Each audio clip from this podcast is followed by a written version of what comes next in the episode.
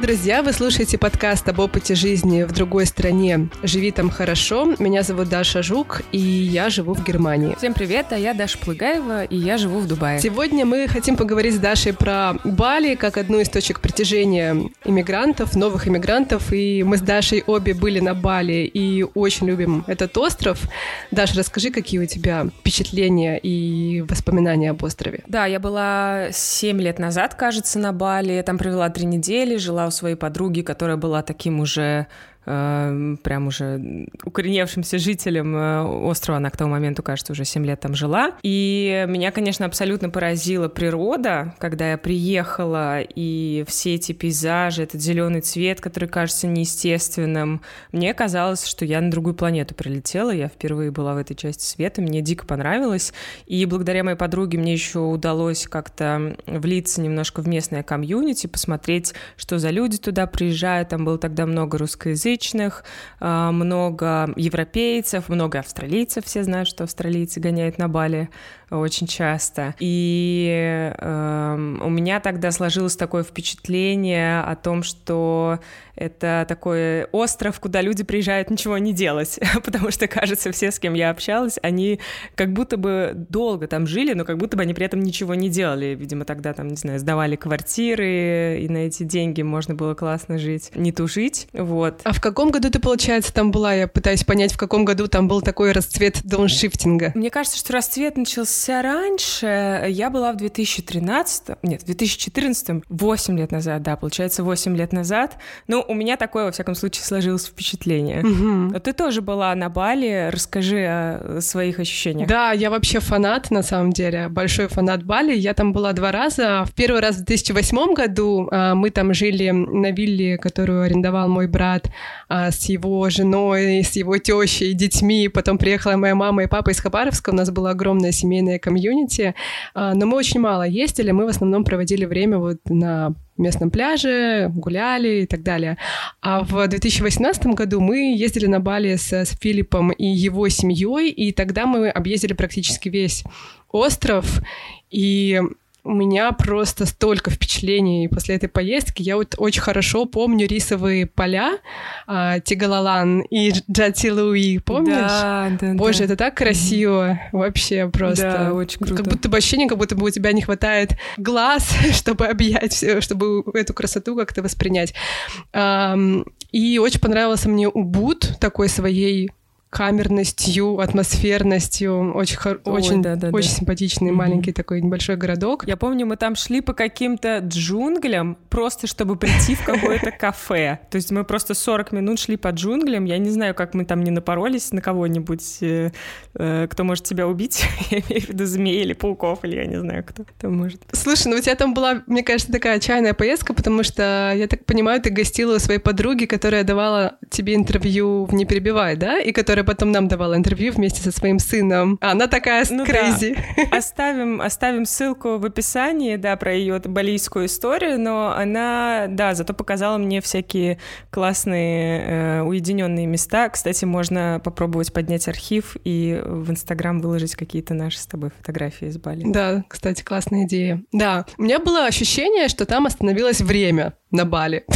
как будто бы это вообще какое-то другое временное пространство. У тебя было такое чувство? Что типа no rush, ну, никто никуда не спешит э, в таком формате? Ну, нет, в том, в том смысле, что это вообще какое-то другое измерение, и как будто бы ты там забываешь про там, Россию и про какую-то вообще другую жизнь. Я от многих людей слышала. Ну, это реально другая вселенная. Ну, вот у меня в Сингапуре тоже было такое ощущение, это как бы, ну, по факту есть другая часть света, то есть ты приезжаешь, и там у людей вообще какая-то своя повестка, какие-то свои приколы, какие-то товары в магазине, блин, странные, нелепые какие-то. Они угорают по каким-то другим фишкам и ну то есть угу. да это просто да мир огромный и есть страны которые кажутся нам супер необычными и тем не менее огромное количество людей туда приезжает и годами живет да Но я бы с удовольствием там пожила полгодика точно. А еще я помню, что мы там общались с местными, что там все говорят про совсем другие вещи. Ну, как ты сказала, да, что это другой мир, и поэтому люди говорят про другое. Вот если в Москве и Штутгарте как-то много говорят про карьеру, про какие-то достижения, там, про статус, то там больше разговоров было. Мы общались с болицами там, про религию, про медитации, про духовное, про семью. И мы там подружились с одним болицем по имени Маде. И вот любили с ним поговорить про все про это. Угу. А, и ты с ним как-то еще поддерживала связь, да, после того, как уехала? Да, мы все с ним поддерживали связь, и он нам писал в пандемию и рассказывал, что в пандемию остров практически вымер, но ну, вот с туристической точки зрения очень много кафе, отелей закрылось, и местные жители практически вот выживали тогда, и а, он работал водителем, когда мы там были, а, а в пандемию решил открыть свой маленький семейный бизнес, ну совсем маленький, крошечный, жена его готовила обеды, а он продавал их, и вот это им позволило как-то выжить. Mm. Вот. Я знаю, что после 24 февраля ситуация очень сильно изменилось, и на остров приехало огромное количество русскоязычных людей, огромное количество, большое количество украинцев, и сейчас там такое очень необычное комьюнити сформировалось, и мы с Дашей решили поговорить про это с психотерапевтом Юлией Анпилоговой. Вы можете помнить Юлю по эфиру про экстренный переезд, а, который мы проводили у нас в соцсетях. А, за последние 8 месяцев Юля вместе с мужем и дочкой успела пожить в Индии, и потом, буквально с одним маленьким маленьким чемоданом на всю семью они переехали на Бали. Угу. Даша это интервью провела практически в одиночку. Я там вклинилась на несколько вопросов. Нам сложновато было по времени совпасть. Ну, постараемся дальше вместе общаться с нашими гостями. Enjoy!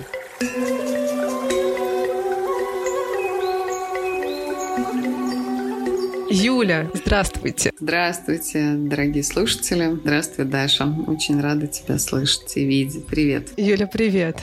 Очень рада тебя слышать и видеть, да. Ты знаешь, я вот перед интервью думала про твой путь за последние полгода и за последний год, и э, у меня пришла в голову такая довольно банальная аналогия про то, что у тебя случился «Ешь, молись, люби» буквально да, да. за последние 8 месяцев. Ты оказалась в Индии, а потом ты оказалась, и, собственно, ты есть сейчас на Бали. Расскажи, как так случилось? Как так случилось, что не хватает Италии? Я думаю, каждый день. В общем, сегодня буквально предложила посмотреть, как можно туда, наконец, уже перебраться. Да ты что? Да есть у меня какое-то, да, ощущение усталости от Азии, а может быть, в принципе, усталости накопленной от всего, что происходит. Ну, эта фантазия, она, конечно, пока фантазия. Я понимаю, что в новом мире, возможно, нужно будет понаблюдать еще какое-то время, чтобы понять, куда и как я хочу дальше двигаться, и хочу ли. У меня нет пока точной определенности, но это было бы красиво, я не спорю. Красиво. Да. Расскажи, как ты оказалась э, в Индии? Как-то так вышло, что мы были в обычном отпуске. Отпуск на берегу моря в феврале, который мы запланировали. Я обожаю теплый Индийский океан и очень люблю Индию, поэтому мы решили поехать туда. И буквально на третий или четвертый день отпуска случилось э, то, что случилось. Первые полдня мы провели в полном отрицании, а последующие там 3-4 дня до окончания нашего отпуска, потому что муж должен был вернуться раньше в Москву, мы провели в полном а, таком вот оцепенении и, наверное, переходящим такого в принятие решения, что же нам делать дальше. Ну, страхов было очень много самых разных. А, один из страхов был связан с тем, что, наверное, как-то интуитивно я понимала, что ситуация может а, выйти из-под контроля и властей в том числе. Развитие военного конфликта всегда может идти непредсказуемо. И почему-то вот одним из моих самых больших страхов было то, что а, мы можем, если разъедемся сейчас по странам и будем придерживаться первого плана, что муж вернется в Россию, что мы можем долго не увидеться. Вот, это был не самый желаемый сценарий, поэтому приняли решение остаться. Это было трудным решением со всех сторон. А, во-первых, потому что нас всех связывают обязательства. У меня клиенты, офис в центре, который я арендую, и у мужа новый бизнес. И это было довольно непросто решиться остаться. Но как-то события стремительно разворачивались, и мы подумали, допустили такое, что Азия выглядит довольно безопасной на этом отрезке времени. К тому же Азию мы любим и знаем. Это был наш третий визит в Индию в этот момент. То есть в целом перспектива остаться в Азии нас не пугала. А мы на тот момент довольно много уже путешествовали, много где бывали из азиатских именно стран. Поэтому как бы мы были готовы ко всей специфике этой жизни. Вот. Ну, кроме того, что, возможно, это путешествие в один конец. Возможно, это путешествие без возврата. И таким образом муж, дочка и я с одним чемоданом пляжных вещей, вышедшие из отеля по окончании срока вот нашего пребывания там, поняли, что нам теперь нужно искать что-то, где мы будем жить чуть более продолжительное время. Все это было похоже на сюр, и одновременно с этим, как все новое, наверное, сеяло довольно большое количество не только паники, но и такой продуктивной тревоги, в которой люди начинают активно действовать. За этим тоже было любопытно наблюдать. Ну, из наших активных действий мы так э, меняли жилье довольно много раз пока мы не поняли, что, в общем, разницы большой нету, нужно остановиться там, где мы можем просто перевести дух. Ну и мы нашли как-то район, который нам подходил, остановились э, в небольшом отеле, но там была большая такая русская компания людей, которые проживали в отеле с первой волны э, я даже не знаю, как про это сказать, первой волны чудес, потому что мир вообще, конечно, менялся последние годы. Люди, застрявшие в пандемию, там проживали. Им так понравилось, да, что они остались там, и вот как-то а нас пытались успокоить, сказать, ну, всякое бывает, вот теперь и вы к нам присоединяетесь. И это было очень тепло, очень дружественно, это было похоже на одну большую семью. Мы классно а, поддерживали друг друга, классно пытались время проводить, там и в караоке пели вечерами, и детей совместно как-то куда-то водили, устраивали устраивались взрослые детские кинопоказы вечерами. Вот. Ну и, конечно, близость океана снимала огромное количество страхов и тревоги, потому что по большому счету, когда ты понимаешь, что вокруг сплошное лето, довольно дешевые фрукты и хорошие расслабленные люди, это придает большой уверенности в том, что в мире есть за что держаться. Ну и постепенно мы как-то восстановили свои опоры, поняли, что, в общем-то, можем работать онлайн, и несмотря на то, что, конечно, поколебался уровень заработка сразу же, потому что люди в войну стали переживать о своих доходах, и большая часть клиентов а, сначала покинула терапию, затем в нее вернулась, вернулась все-таки. А муж нашел возможность работать удаленно, так же, как и я. И как-то мы приспособились даже. Приспособились за первый, наверное, месяц пребывания уже в Индии мы поняли, что здесь можно жить, можно жить хорошо. Детей было достаточно для того, чтобы ребенку было не скучно. Она даже завела себе очень хороших там друзей. И в целом друзей, наверное, тоже и мы себе нашли. Эм, я встретила замечательную подругу в Гоа. Очень благодарна месту за эту встречу. Это было здорово. Предлагаю отправиться уже из Индии в Индонезию. Расскажи, почему вы решили уехать из Индии и как вы оказались на Бали? Вдруг Гоа стал вымирать перед началом сезона дождей. То есть закрылось все. Все кафе, все магазины, все супермаркеты. То есть о, просто вот этот район абсолютно курортный стал вымирать. И мы понимали, что мало того, что нас ждет весьма неприятная такая дождливая погода в ближайшие месяцы, дождь там идет стеной обычно. Скорее всего, мы будем отрезаны от каких-то важных коммуникаций, и магазинов там тоже в таком очень курортном режиме существуют, только прям для туристов. Такая перспектива нам совсем не понравилась. Проштудировав, какие школы это место предлагает, а дочке моей на тот момент было 6 лет, и скоро должно было исполниться 7. То есть она знала, что осенью ей нужно идти в школу, и она очень хотела в школу. То есть она школьница, готовилась к школе. Мы стали искать школы и понимали, что это либо школа индийская совсем, либо это школа какого-то, ну, не знаю, какие-то есть английские школы по Оксфордской системе даже были, но они все находились довольно удаленно. И после долгих размышлений мы поняли, что хотим, чтобы это была все-таки русскоговорящая а, компания для дочки, то есть русскоговорящая школа нам нужна. Проанализировав все, что азиатские страны предлагают, мы поняли, что Бали выглядит очень, очень достойно на фоне всех остальных мест, куда мы могли бы поехать, захотеть. Ну, например, Таиланд или Вьетнам. Мы выбрали, что едем в Индонезию. Угу. До этого мы никогда там не были. Выбрали исключительно по чатам. На что вы ориентировались, когда выбирали Бали? Или Бали? Ну, я, я говорю Бали. инфраструктуры. Бали.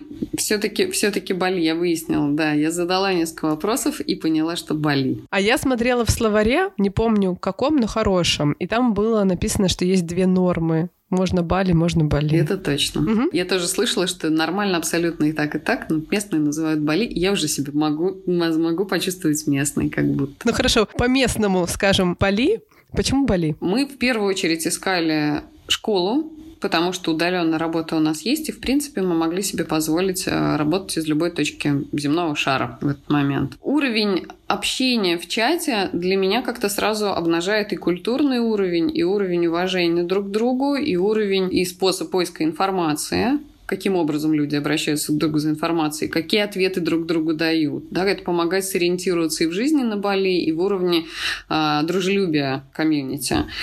А, на Бали мне показалась, а, в общем, довольно такая атмосфера рабочая. Люди включенные, люди нацеленные на дружелюбное, неагрессивное общение, люди заточенные на взаимовыручку и поддержку. Причем я так поняла, что уровень недвижимости, который предлагает Бали для аренды сейчас, ну, был довольно, на тот момент был для нас довольно комфортный, потому что э, в Индии все-таки, как мы ни крутили, мы не могли найти себе достойного, достойного жилья, а мы бы хотели, чтобы это была вилла, там, например, с каким-то определенным количеством спален, с комфортом и удобствами. Мы искали уровень жилья, уровень образования, уровень общения определенный и комьюнити, конечно, чтобы можно было с самыми разными людьми общаться общаться. Этого всего на Бали в избытке. Окей. Да, поэтому Много всего сошлось. Да, сошлось все, и мы решили, что для какого-то, так скажем, чтобы выдохнуть, перевести дух нам помогла Индия, чтобы остаться, осмотреться и, наверное, пожить какое-то время и поучить ребенка, да, нам подошла, нам подошла школа на Бали. Вот, мы первый же день нашего пребывания мы оказались на образовательном форуме, где имели возможность познакомиться с комьюнити как раз. Это очень такие включенные молодые люди среднего возраста 30 лет, а, то есть от 25 до 40 на самом деле очень много было интересного, интересной публики, а, зрелые, активные, платежеспособные, включенные, заинтересованные и заинтересованные в том, чтобы развивать свое дело, потому что выступали как раз создатели школы. Это было здорово. А, достаточно на высоком уровне был проведен этот форум. У всех были подготовлены выступления, у всех были подготовлены видеоролики, либо какие-то слайд-шоу о том, чем они занимаются, чем отличаются, какой философии придерживаются. Все это сильно отличалось от публики в Go, потому что люди в Go живут по сердцу. Я об этом чуть-чуть рассказывала на в нашем с тобой прямом эфире. По сердцу это значит ну, атмосфера. Создавая имя атмосфера, это самое важное. На Бали как будто присутствует э, уровень какой-то ментальности крепкий. Да, вот люди продумывают свое дело, они держатся за идею, за которую которой они следуют, они держатся за свои ценности и цели, то есть они к ним идут. Есть какая-то стратегия развития этого бизнеса, и это прекрасно, это то, что мне понятно, это то, в чем я жила всю свою жизнь. Москва в этом смысле очень такой развитый мегаполис. Вот, я заметила, что полно людей, с которыми я могу говорить на одном языке, это очень здорово. Мы выбрали жить в Убуде. Убуд — это то, что можно назвать, наверное, духовной столицей Бали. Э, это ретритный центр на ретритном центре. довольно много всевозможных кафе, довольно много мероприятий проводится на территориях кафе или каких-то площадках для этого. Но ну, чаще всего это рестораны или кафе, потому что здесь все выглядит довольно открытым, э, просторным, и э, атмосфера, в общем, располагает для того, чтобы собираться именно в кафе. А я заметила, что здесь огромное количество бизнес-завтраков, огромное количество творческих встреч, э, и найти себе тусовку по душе не составляет никакого труда. Можно прямо объединяться по интересам. Ну, вот я себе сразу нашла искусствоведческие встречи, нашла поэтический клуб и нашла коворкинг. То этого тоже здесь в избытке. Здесь есть коворкинги и каливинги, где можно совместно работать э, за какие-то очень-очень приемлемые деньги. То есть я арендую маленький кабинетик, когда мне нужно поработать эм, из коворкинга или работаю из дома, когда это позволяет обстоятельства. В основном это выглядит здесь так. Разница с Москвой у меня образовалась целых 5 часов, поэтому мне, конечно, пришлось немножко подизменить график работы. Теперь я работаю аж с 7.30 по Москве, но мне, мне это комфортно, а вот тем, кто подстроился, ну, очень им благодарна за то, что они нашли для себя такое время мне подходящее. Вечером совершенно никак перья не работают. То есть у тебя свободное утро, и ты заполняешь его разными да. э, балийскими ритуалами. Скажу тебе, это очень похоже на жизнь мечты, потому что иметь свободное утро — это большая привилегия. Сколько я не пыталась организовать себе такое в Москве, это было довольно сложно, потому что отвезти ребенка в сад означало выехать уже из дома и иметь какое-то время в дороге. Потом добраться до центра, и это тоже какое-то время в дороге, потому что я всегда жила довольно такой уединенной жизнью. За городом мы жили в последние годы в коттеджном поселке. То есть мое свободное время в Москве проходило в машине, в пробках. Здесь абсолютно свободно себе предоставлена, и вокруг много зелени, красота, я могу медленно завтракать, могу там заниматься практиками, могу заниматься йогой, могу заниматься английским, и все это проходит в активные утренние часы. Это очень круто. Друзья, несмотря на непростые времена, возможности переехать в разные страны можно найти сегодня. И одна из них — это обучение в иностранном вузе. И это, кстати, не обязательно дорого. Мы хотим порекомендовать вам проект World Abroad, который помогает с получением стипендий за границей. Сотрудники World Abroad сопровождают клиентов на всех этапах поступления. То есть они подбирают программу обучения, стипендию, грант, а еще объясняют, как правильно собрать документы и составить мотивационное письмо. Более 150 50 клиентов World Abroad поступили в зарубежные вузы. И с нашим промокодом LiveWell вы получите скидку в 15% на первую консультацию. Все ссылки вы найдете в описании. Ты помнишь свои первые впечатления от острова? Ты никогда не была на Бали, вот ты приехала, был ли у тебя какой-то культурный шок, про который часто рассказывают да, иммигранты? Да, да. Ну, скажем так, культурным шоком я это не могу назвать, потому что я первый свой культурный шок испытала в первый приезд в Азию. Это было много лет назад, когда мы прилетели в Таиланд. Тогда это был по-настоящему шок. Начиная от всего, от запахов, от густоты воздуха, от блюд, от привычных, я не знаю, шумов. Бангкок меня потряс, просто потряс. А с тех пор уровень шока, конечно, снижался с каждым приездом. Второй шок был была первая поездка в Индию. Индонезия выглядит по сравнению с теми двумя разами для меня очень лайтово, очень, очень приемлемо, очень приятно. Я уже ожидала много чего от Азии, и в целом, наверное, Бали был местом, где довольно нейтрально все выглядело. Пока я не прислушалась к каким-то более тонким ощущениям. Я сейчас попробую пояснить, что я имею в виду, чтобы не звучать как немножечко отлетевшая ведьма. Энергетически остров на меня произвел впечатление такое довольно серьезное. Энергетика очень густая очень тяжелая. Это тяжелая? по первости, да, мне показалось это так. Потом я поняла, что это, возможно, связано с ощущением тяжелого воздуха. Воздух, он, он влажный, и он буквально прям тяжело висит. Бывает ощущение такого затрудненного дыхания. Но к этому тоже привыкаешь довольно быстро, и это просто вопрос перестройки. Мы приехали на Бали, пробыв месяц в Гималаях, в горах совершенно другой воздух, совершенно другой. Вот. И после этого свежести, раздоля, когда огромный простор для глаз, глаз, мы оказываемся в очень маленьком таком специфическом местечке, где все резное, из серого камня, камень покрыт мхом и плесенью, но плесень очень живописная, но она от этого, вот понимаешь, все заплесневело и выглядит сразу очень старым, даже если это новое абсолютно строение. И это ощущение, которое у меня вот возникло, оно было похоже, вот тяжелый воздух, плесень и какие-то подтеки мхов, вот такие расползающиеся, были очень похожи на кладбищенские э, какие-то истории. Это было для звучит меня очень жутко, похоже. Да? да, звучит на самом деле жутко. Я очень долго бегала и спрашивала, это кладбище, скажите, а вот это теперь кладбище? Мне говорили, нет, это не кладбище, это вообще храм. А вот это, например, вообще там строение, там, где делают подношения. А вот это забор, а вот это вход в дом. И мне потребовалось какое-то усилие для того, чтобы переключить вот эту настройку настройку, линзу восприятия, что я сейчас не на Монмартре нахожусь, или я сейчас нахожусь а, не uh-huh. на Перлашес, где вот эти вот 18 э, века могильные каменные плиты лежат. Нет, это обычные дома, просто из-за сырости здесь это выглядит так. Через какое-то время я даже эту эстетику полюбила, но у меня ушло время. А потом болельцы очень любят резьбу по дереву, она очень мелкая, очень детальная, очень подробная, это очень красиво, но они также любят вырезать фигуры, фигуры духов. А Балийцы на самом деле свою культуру выстраивают из системы тоже своих верований, это важная часть. Они верят и в духов э, добрых, и в духов злых, то есть и в богов, и в демонов, и постоянно изображают это в своем творчестве.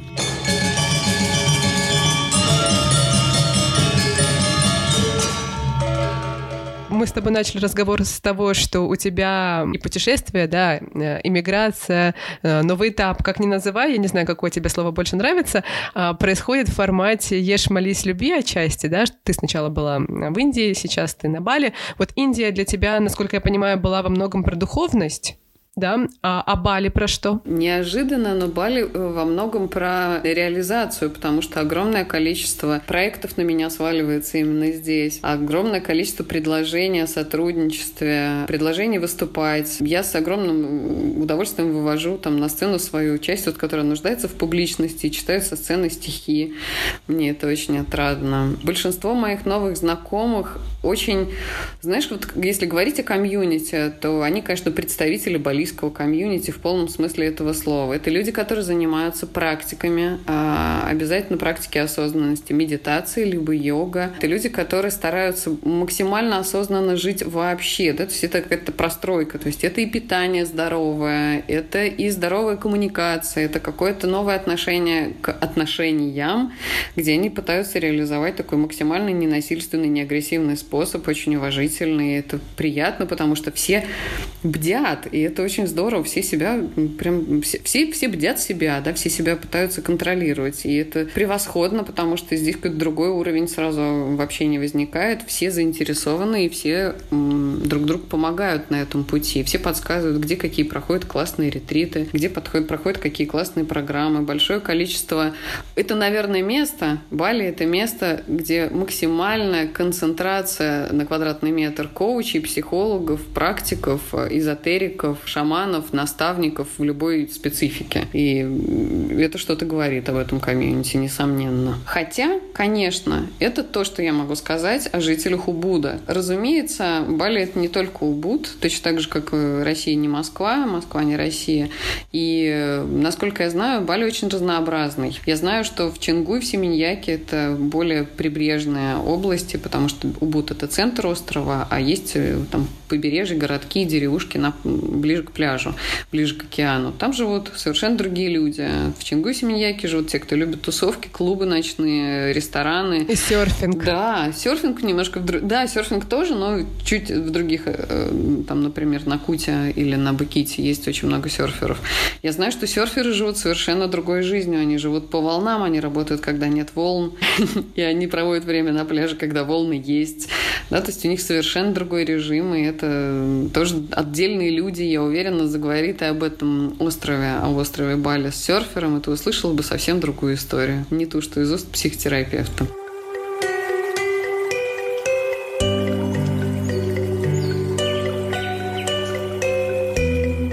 У нас есть вопросы от Даши Полыгаевой, и она как раз хочет кое-что уточнить про местное комьюнити. Так что давай ее послушаем сейчас. Юля, привет. Прости, пожалуйста, что я не смогла лично присоединиться к этой беседе, поэтому задаю свои вопросы заочно. Расскажи, пожалуйста, про комьюнити на Бали сейчас. Когда я была там несколько лет назад, мне казалось, что тогда ключевым таким словом было не слово релокация или удаленка, а слово дауншифтинг. И это скорее было такое комьюнити бездельников, не знаю, в хорошем или в плохом э, значении, из разных-разных стран. Э, молодые ребята приезжали и ничего не делали там. А, а что сейчас? Э, какие люди тебя окружают и какая там атмосфера складывается? Вообще, правда, из нашего обихода практически ушло слово дауншифтинг. Мне кажется, я позволю себе такой, такой сейчас анализ, я не, не могу вручаться, но по моим наблюдениям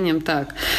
ковид с его удаленкой сделал дауншифтинг доступным всем людям. Теперь не нужно оставлять свою работу, чтобы отправиться в место, которое тебе нравится. И этим современная жизнь, несмотря все ужасы происходящего, она этим и прекрасна. Что сейчас мы можем попробовать работать из любой точки мира, превратив свою ежедневную рутину в более красивую жизнь. То есть если раньше моя рутина состояла из того, что я назвала там два часа до работы, да, то есть мое свободное время проходило в машине, то сейчас мое свободное время проходит на балконе моей красивой виллы с видом на джунгли. И это совсем другой уровень жизни. Это здоровее, это красивее и всячески полезнее для моего вообще не просто физического, но и душевного здоровья. Вот. Я полагаю, что дауншифтеров в том смысле, в котором мы их знали такой, кто там три года, четыре, пять, шесть лет назад, мы сейчас практически нигде и не находим.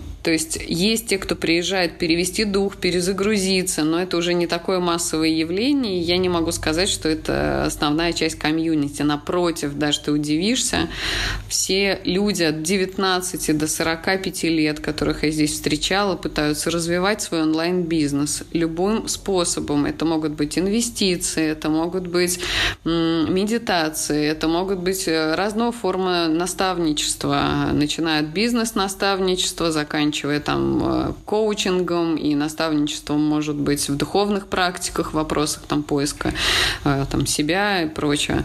Астрологи, психологи, детские и взрослые. Кто еще мне здесь встречается? Владельцы онлайн-магазинов, э, финансисты разных уровней.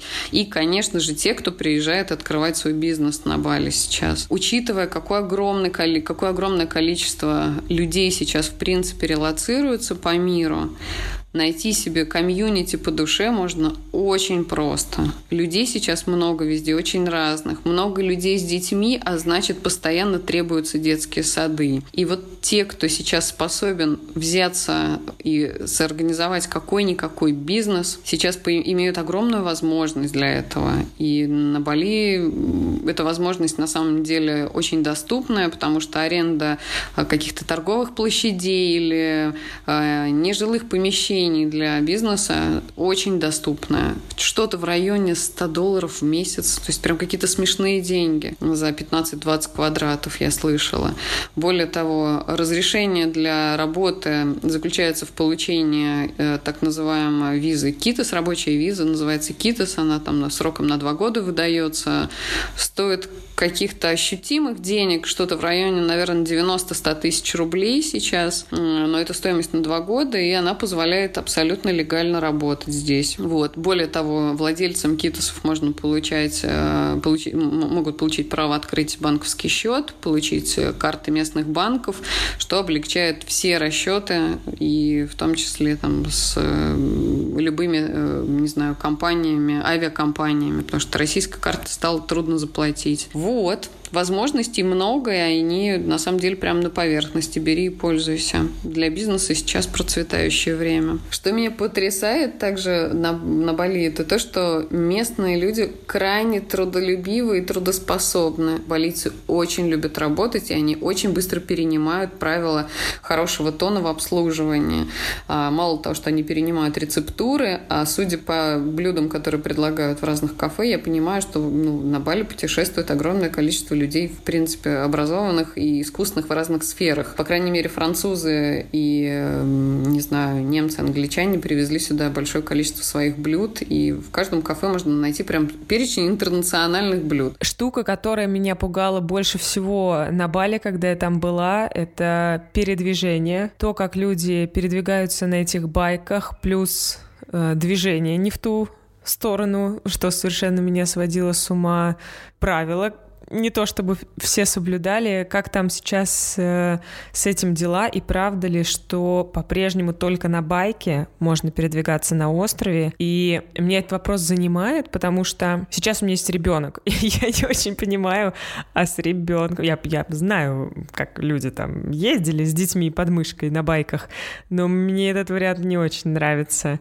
В общем, как вы там передвигаетесь, э, правда ли, что только на байке, и куда на этом байке ребенка э, засовывать.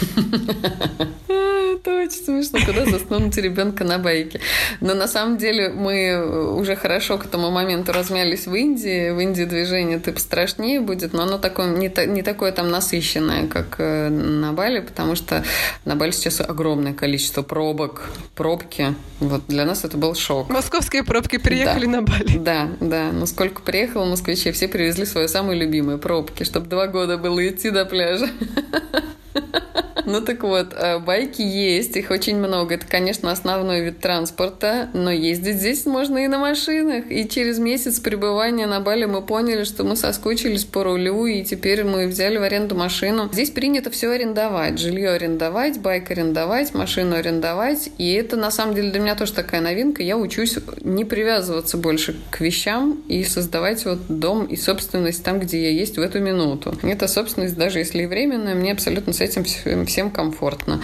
Вот. Мы арендовали машину, и есть специфика. На, на Бали очень узкие дороги. Машина должна быть узкая, это самое главное правило. Она не должна быть большой, широкой. Классный джип не годится. Годится Volkswagen Жук, годится какой-нибудь какой-нибудь Toyota Yaris. Что-то очень крошечное, потому что парковаться сложно. Улицы узенькие, разъезжаются машины с трудом. А байк э, — это теперь такое развлечение. Мы умеем ездить по одному, вдвоем и втроем даже уже все научились за время жизни в Азии, все комфортно. Вот. А, правила. Вопрос про правила был. Это потрясающая новость. Э, я разгадала, как ездить на Бали, по каким правилам они едут. Если максимально расслабиться, если позволить потоку машин просто увлекать тебя, если позволить себе поворачивать по законам балийцев, то есть когда тебе хочется, не дожидаясь правил, там нет ни правила левостороннего, ну, здесь левостороннего двустороннее движение, да, само по себе это может быть с ошибкой такой большой для привыкших к правосторонним. Но здесь еще есть правило такое вот, кто хочет, тот и едет. Если он едет, остальные ему не мешают. Там тоже кто-то встраивается в поток и едет. Самое главное — взять внутри верную скорость. Если ты соглашаешься на скорость передвижения 20-30 км в час, то ты не попадешь ни в какую передрягу. А если дергаться, нервничать и спешить, как в Москве, тебе гарантированно не, не удастся никуда доехать. Проверено тысячекратно. Поэтому соглашаемся на неспешность балийскую и на их главное правило. У них везде написано «хати-хати». Это значит сердечно, медленно, тихо, то есть по любви. Все должно быть полюбовно.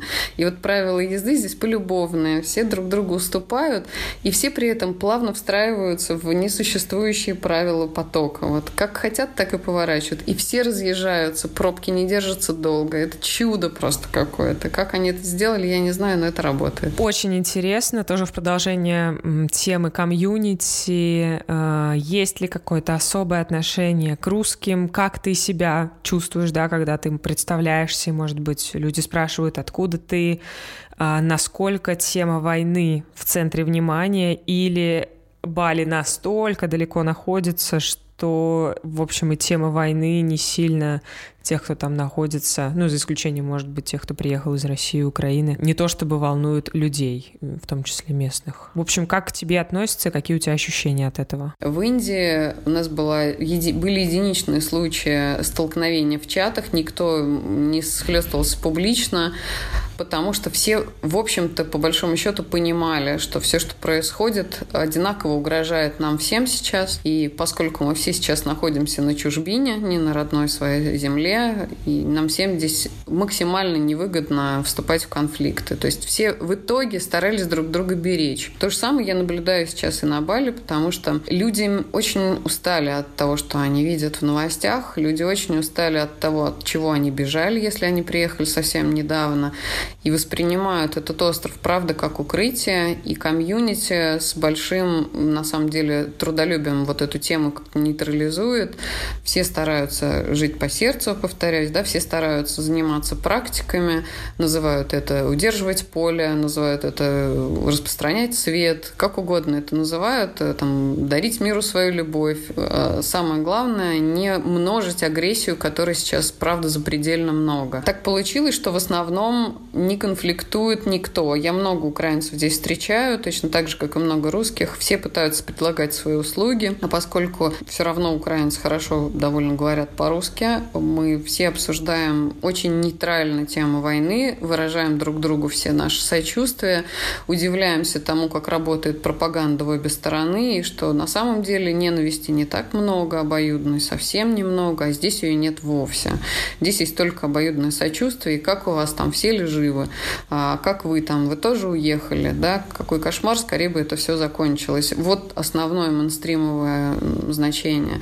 Конечно, есть какие-то кулуарные разговоры, но я оставлю их тогда за кулуарами, да, вот все, все имеют право там придерживаться своей точки зрения обо всем происходящем. Важно то, что люди правда друг друга берегут. Это самое лучшее, что может сейчас вообще происходить. Еще один вопрос от Даши. А, штука, которую я слышала про Бали, а, что там появились всякие разные классные коворкинги, а, что люди там делают нетворкинг, это такие новые точки притяжения. Раньше были кафешки, хотя кафешки, я так понимаю, никуда не делись, а сейчас это коворкинги. Как это выглядит, как это работает, и какая там атмосфера, и правда ли, что там люди находят какие-то новые классные рабочие, нерабочие знакомства, контакты, и это прям помогает, например, кому-то в работе. Немножко мы с тобой про коворкинги поговорили, да? А ты рассказала, что это, правда, сейчас очень популярная история. Расскажи, как они устроены действительно. У меня есть любимый коворкинг, э, который состоит из большой арены тихого такого помещения. Это что-то вроде open space. Все сидят тихонечко, стараясь не побеспокоить друг друга, работают за компьютерами. Есть э, какое-то количество закрытых помещений для живых встреч очных. Э, есть что-то вроде вебинарной комнаты со звукозаписывающим оборудованием. И есть звукоизолированные скайп-комнаты для онлайн-конференций. Они такие маленькие, как старые советские телефонные будки. Если ты помнишь, застала, может быть, такие были телефонные переговорные будочки. Метр на метр примерно. Они такие симпатичные, здесь очень хорошо задекорированы, и это очень комфортно. Что мне нравится в этом пространстве, в коворкинге, в котором я, например, работаю, когда я захожу захожу, я вижу максимально интернациональное сообщество. Это люди там от 18 до 40, а бывает и до 50 лет, максимально открытые, дружелюбные. И это всегда очень супер неагрессивное сообщество. То есть я не видела, чтобы там были какие-то скандалы. Все решается тихо, полюбовно. Все решается большим количеством улыбок и вообще желанием хати-хати. Да. И здесь же при коворкингах есть бассейн, где можешь в перерыве искупаться, если немножечко перегрелся в своих делах. Коворкинги работают круглосуточно. Для того, чтобы люди могли общаться, не только работать, устраивают периодически какие-то мероприятия. Либо просмотр фильмов, обычно на английском языке, либо какие-то вечеринки с коктейлем, где можно послушать музыку и просто пообщаться. Иногда это приурачивают каким-то общим, общемировым праздником вроде Нового года, хотя он, конечно, не только как Новый год там везде отмечается. Да, здесь на Бали, кстати, есть очень известный праздник Ньопи. Я вот жду, я еще не застала.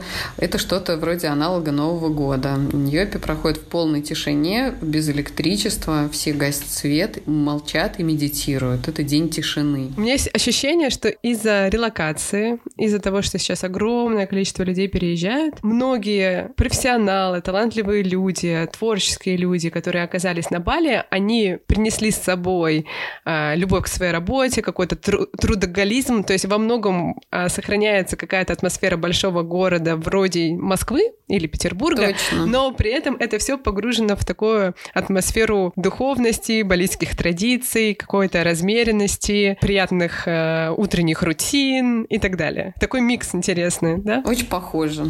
Да, то, что ты рассказываешь, похоже на правду, это действительно так. Здесь есть простые отдыхающие, их всегда можно узнать по шортам и расстегнутой до груди, там, на груди рубашки. И совершенно точно здесь есть люди, которые проживают постоянно, и все равно атмосфера от этого такая же дружелюбная, расслабленная и приятная. Но довольно движа, движа достаточно. То есть я после мегаполиса не страдаю отсутствием чего бы то ни было. Супермаркеты есть, привычная еда есть, э, э, есть привычные способы досуга. Нет только любимых друзей, которых я оставила, и родственников. Хочется поговорить еще, кстати, про визу и про легализацию. Вот на каких основаниях и сколько можно жить на Бали сейчас? И э, сняли ли уже при въезде ковидные ограничения? Насколько я знаю, по-прежнему просят ковидные сертификаты о том, что была прививка, и она должна быть действующей. Но, насколько я знаю, проверяют недостаточно тщательно, то есть, вероятно, достаточно просто показать QR-код. Так, что касается легализации, то есть несколько типов виз, э, и все эти виды продлеваемые.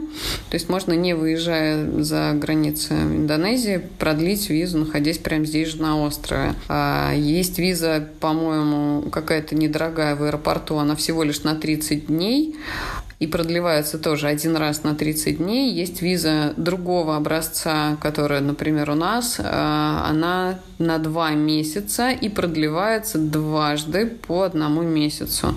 У них разная стоимость у этих типов виз. И, конечно, для тех, кто остается на более длительный срок, КИТОС является там максимально желаемой такой штукой. Это как раз рабочая виза. И мы сейчас смотрим в ту сторону, пока подробностей не могу рассказать, какие там есть подводные камни. Ну, как то, точно я знаю, что нужно открывать юридическое какое-то лицо. Как следствие заниматься оформлением, заниматься подачей всевозможных там документов и отчетностей. Не занималась глубоко, поэтому я здесь не проконсультирую. Но точно знаю, что есть варианты. Они требуют денег определенно. То есть не удастся совсем, совсем бесплатно это сделать. Это не дешево. На Бали это не дешево. Индонезия зарабатывает туризмом. Бали по-прежнему является э, туристическим местом и сохраняет свою аутентичность, в том числе во многом потому, что это высокий спрос среди туристов. Они хотят видеть Бали таким удивительным островком. Хочется еще поговорить немножко про экономику жизни. А сколько стоит снять приятное, адекватное жилье. Ну вот, например, э,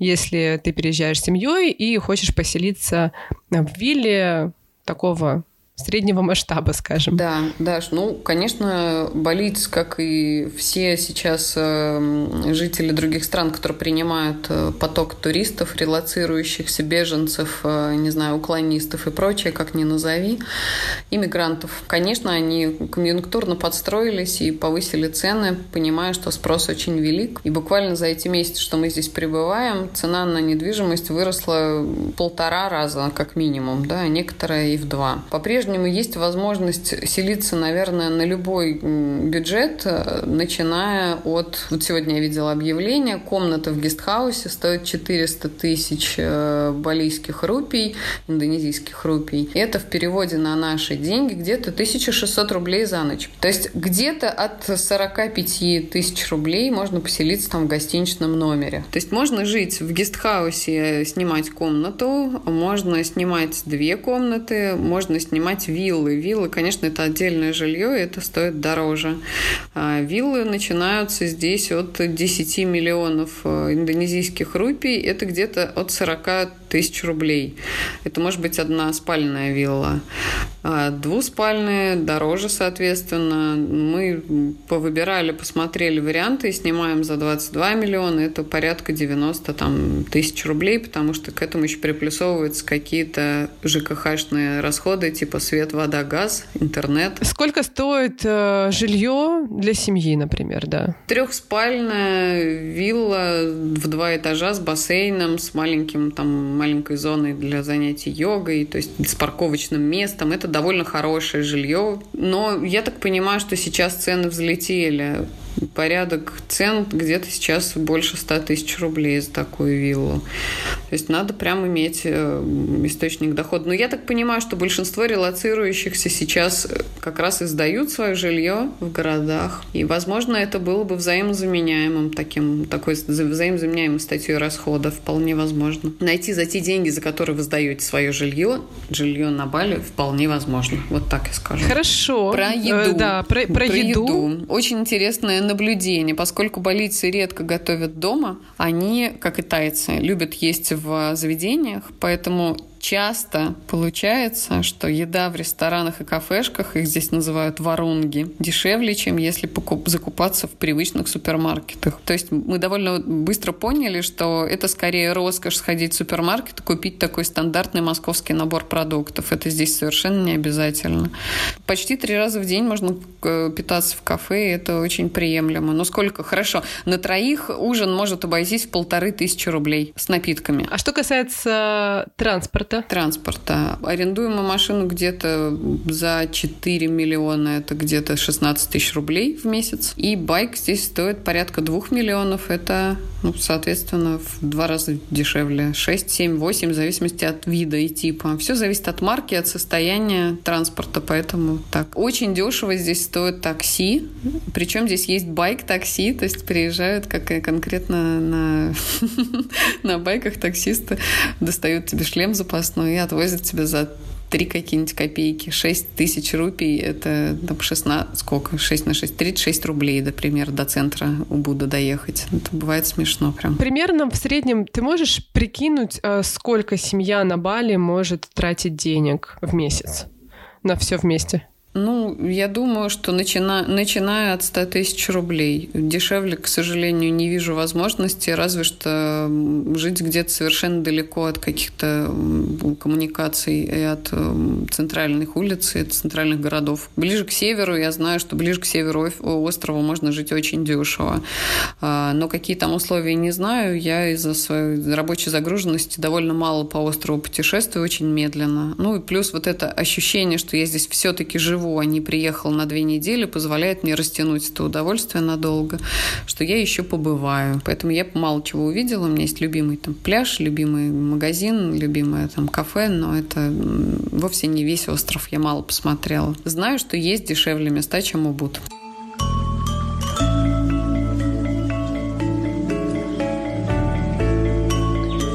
Меня еще несколько вопросов про такую бытовую часть жизни. У тебя дочка пошла в школу э, на Бали.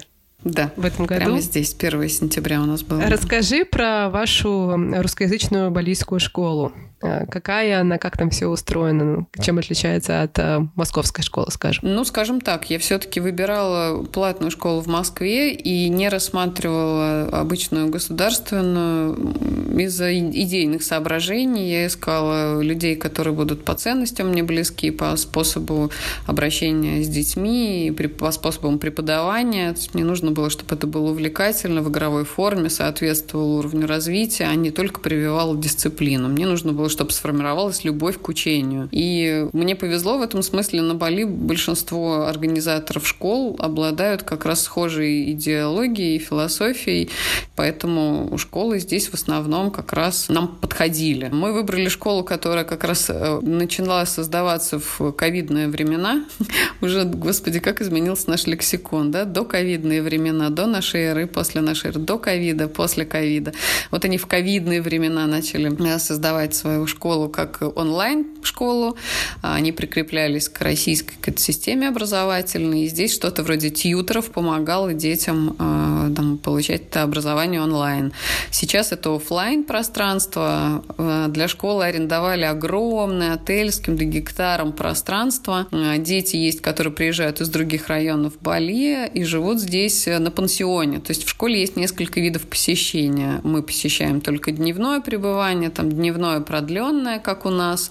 Там есть совсем короткое, есть дневное продленное, как у нас, и есть пансион. То есть здесь остаются с понедельника по пятницу, на выходные уезжают домой. Вот. Классная, расслабленная школа. Когда я смотрю за тем, как учится моя дочь, мне кажется, что это школа моей мечты. Они ныряют в бассейн, они изучают шахматы, они носят расслабленную одежду, и в качестве формы им сделали форменные футболки с граффити. Это выглядит очень весело, детям не скучно. Каждый преподаватель э, это увлеченный своим своим делом человек, таких на Бали очень много, и эти увлеченные своим делом люди создают свою методику обучения, и учебники авторские здесь, в нашей школе. То есть это сборник каких-то методических пособий, которые написали сами учителя. В школе есть урок электронной музыки, программирования и написания компьютерных игр. Есть урок эмоционального интеллекта, есть урок балийской культуры. Все это крайне Хочу в эту школу увлекатель. Я тоже, мне кажется. Вот я отдала ребенка в садик своей мечты, теперь отдала ребенка в школу своей мечты, и мне кажется, что это прям прекрасная затея. Подарить ребенку то, чего сам мечтаешь. А, у них, по-моему, был один очень увлекательный преподаватель, э, биолог, который э, на манер Николая Дроздова, обучал их на той живности, которую ловил здесь же, вот в джунглях. Маленькую какого-нибудь геккончика поймает, расскажет, как он устроен. Какую-нибудь белку-летягу из дома принесет, расскажет, как она устроена. Там летучую мышь поймают, тоже там что-нибудь изучат. Вот, в общем, в такой увлекательной форме проходит у них занятия. И мне кажется, это лучшее, что может школа дать. Дать ребенку вот ощущение, что учиться это весело, здорово и азартно. Вот, это, собственно, то, чего мы хотели. Я накануне нашего с тобой интервью читала разные блоги и вычитала, что э, болеть на Бали вообще не, не рекомендуют, потому что медицина очень дорогая, ну и не все так просто. То есть не так просто найти хорошего врача или клинику. Это правда или это какие-то преувеличения? Сталкивались ли э, вы с семьей уже с медициной местной? Да, сталкивались, и это очень хороший вопрос. Вопрос медицины, правда, очень важный. Во-первых, действительно дорого. О чем мы говорим? То есть анализ крови может стоить несколько тысяч рублей. Анализ э, или посещение врача может стоить несколько тысяч рублей. Для этого мы сделали туристическую страховку. У нее есть несколько видов. Есть страховка для тех, кто уже находится за границей. То есть просто обращайтесь в страховую российскую и выясняйте нюансы. Это сильно облегчает жизнь по страховой. Нас направили в очень приличную клинику, где нам дали очень качественную консультацию. И скудного английского достаточно, чтобы понять друг друга с доктором. Все необходимые виды манипуляций по согласованию со страховыми они делают. И благодаря страховке все прошло для нас безболезненно. Поэтому от души рекомендую. Мы с тобой уже завершаем наш разговор про Бали. Такой последний вопрос. Скажи, что тебе больше всего здесь нравится и что больше всего бесит? Ух ты, какой интересный вопрос. Мне нравится круглогодичное лето, мне нравится обилие зелени. Зелень на Бали очень буйная. А мне нравится доступность свежей еды, фруктов, э, например, которые я очень люблю. А мне нравится кухня, потому что она такая довольно разнообразная здесь и легкая. Мне нравится наш комьюнити, все же. Да? Я считаю, что комьюнити люди делают свое дело, атмосфера во многом благодаря людям формируется. Мне нравится близость к океану, и мне совершенно не нравятся пляжи. Я с трудом нашла один любимый пляж, но это совсем не похоже на пляж в моем таком прекрасном понимании гуанские, например, пляжи совсем другие. Они широкие, из мелкого песка, поэтому плотные. Здесь очень крупнофракционный песок или галька, и из-за этого постоянно есть ощущение, что ноги вязнут. И какое-то у меня есть э, странное чувство страха перед океаном. Возможно, это связано с тем, что это маленький остров, он со всех сторон водой окружен. У меня есть совсем другое отношение к воде здесь, чем на континенте. И мне не нравится тяжелый воздух, потому что если есть какой-то запах, то он повисает в воздухе, и ты в нем как в облаке находишься. А, еще здесь есть специфическая одна история. Я не знаю, с чем это связано, с климатом ли и с особенностью распространения бактерий, но здесь а, ну, может быть, кстати, еще связано с культурой балийской. Животные здесь выглядят просто ужасающе. Такое количество больных собак, как на Бали, я не видела больше нигде, и они меня просто ужасно бесят. Они то чихают, то хромают, то они покрыты какими-то проплешинами, их здесь не лечат. Балийцы, кстати, верят в то, что если животное заболело, то в него обязательно вселился демон или злой дух, как раз дух негодяй, вот, с которым надо, которого надо развлекать или кормить. И я так понимаю, что они полагают, что скормить как раз его можно таким образом собаку демону, да, то есть собака, если заболела, ее не лечат. Вот. И поэтому животные здесь выглядят паршиво и страшно. Вот такой смешной нюанс. И всех, кого хотелось раньше погладить, теперь совсем не хочется погладить. Я их обхожу за версту. Ой, как грустно. Да, понятно. Есть свои минусы, как и везде. Ну, да. Хочется все таки закончить на какой-то приятной ноте, потому что я знаю, что люди обычно запоминают начало и финал. Очень хорошо. Поэтому давай. Да, да, хорошо. Я расскажу, расскажу. У меня очень... Это не связано с Бали, хотя благодаря Бали я это ощущаю. С тех пор, как я, а, что называется, в специальном э, путешествии нахожусь, я, в общем, поняла, что, видимо, из-за того, что мои корни все-таки привязаны к родине, все еще пока, и эта связь так она натягивается, я вдруг поняла, как растянулась моя душа даже. Теперь в нее вмещается Индия. У меня есть любимые места в Индии. Теперь я отъехала еще дальше от дома и нахожусь еще в более удаленном месте. Оно тоже прекрасно, и моя душа стала больше на целую Индонезию, понимаешь? Я стала думать о том, что в отпуск могу поехать в Австралию. А, например, из ближайших каких-то интересных путешествий рассматриваю Новую Зеландию. И мне от этого стало так хорошо и приятно жить. Mm-hmm. Я вдруг поняла, что можно в таком путешествии, длительном, большом, без начала и без конца, в нем можно вдруг полюбить весь земной шар, как что-то очень маленькое. Ну, как это сказать? Ты знаешь, раньше он был необъятным для меня земной шар, а теперь очень компактный, что ли, стал. Я понимаю, что я могу растянуться настолько, что обнять его всего. И это очень приятное чувство. За это я Бали благодарю, например. Спасибо, что слушали нас с Юлей. Спасибо большое за внимание. И не бойтесь путешествовать, не бойтесь релацироваться. Возможно, все. Возможно, все. Отличный финал. Пока-пока.